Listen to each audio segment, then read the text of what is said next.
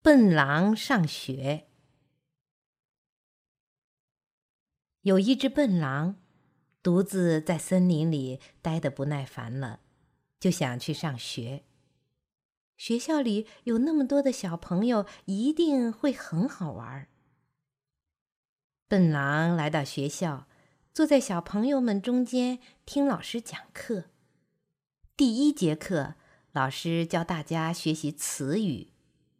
老师用红色的粉笔在黑板上写了“苹果”两个字，告诉大家说：“这是苹果。”不对，苹果是圆圆的、红红的、甜甜的。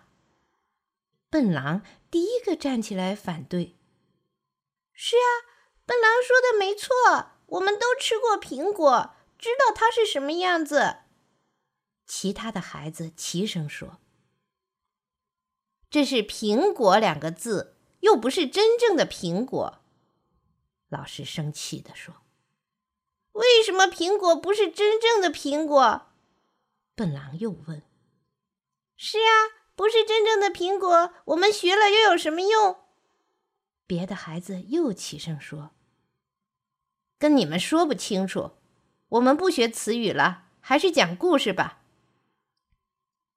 于是，老师给孩子们讲小红帽的故事。孩子们安安静静的听着，听得非常认真。但是，忽然一个尖利的嗓子愤怒的抗议：“不对，这全是造谣！我根本就没吃过小红帽。”也许是你爸爸干的，一个小朋友说：“我爸爸不会干这种事。”也许是你爷爷。也可能是你太爷爷。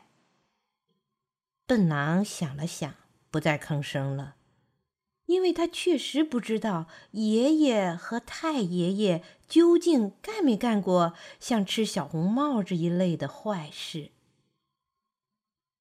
老师本来想告诉笨狼，故事并不一定都是真的，又怕他不明白，老师就说：“好了。”现在我们不讲故事了，我们去上体育课吧。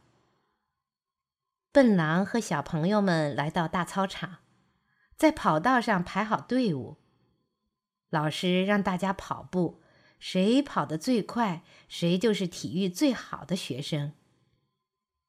预备，跑！老师的口令刚发出。笨狼就像箭一样朝前飞跑，他在跑道的拐弯处忘记了拐弯，因此他笔直穿过大操场，穿过田野，跑回大森林里去了。